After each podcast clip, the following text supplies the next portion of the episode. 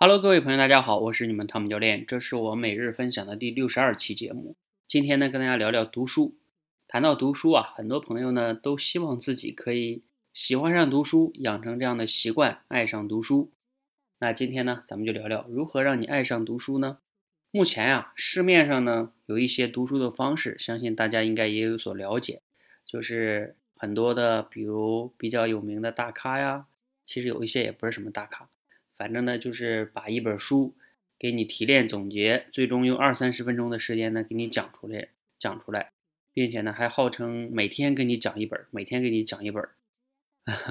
反正目前好像这样的产品跟服务还挺多的。当然，这种产品跟服务呢也有它的一些价值哈。但是呢，我个人觉得这样的东西啊还是谨慎的选择哈。为什么？因为本来信息就挺多的，一本书它提炼成二三分钟。你在那儿听一下，大家可以自己想一想。有的时候我们自己认认真真的从头读到尾读的一本书，读完了你真的能记住多少呢？或者是说能用上多少呢？我们读书不就是为了能用上，或者说能对自己有帮助吗？那如果说 听的东西有时候更是囫囵吞枣的，对吧？所以大家还是要慎重吧。当然也有它的价值。那我说一下我们前两天探索的一种方式哈。是怎么能让大家更好的去爱上读书？不仅仅是我读给你听，然后我们有一个同学用了一个词哈，有点不太文明，但是有点还是挺有道理。他说，就像别人嚼过的饭给你吃一样，嗯，还是值得去反思的哈。那我们那种方式是怎么做的呢？在十一月三号晚上，我们在直播间做的这种读书的方式是这么玩的，就是我给大家读一段话，然后呢，让大家去思考。这段话作者想表达什么样的主题？同时呢，你听了这段话之后啊，你有哪些感想呢？还有你有哪些联想呢？这样的话，在直播间中有很多个人去表达对这这一段话的思考碰撞，那我们对这个书的理解就会更深刻一些。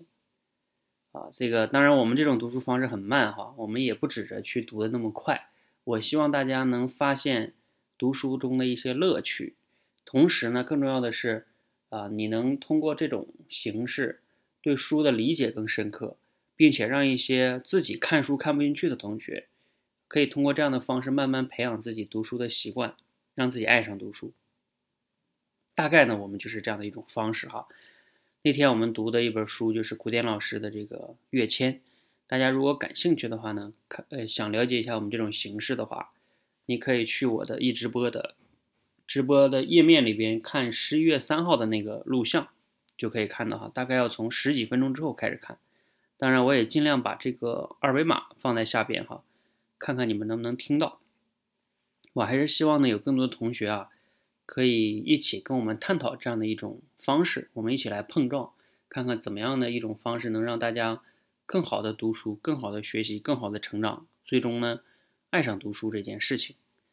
好，今天呢也挺晚的了哈，十一点多了，我就先分享这么多。感兴趣的可以去看看我们那那期录像哈，谢谢大家，谢谢。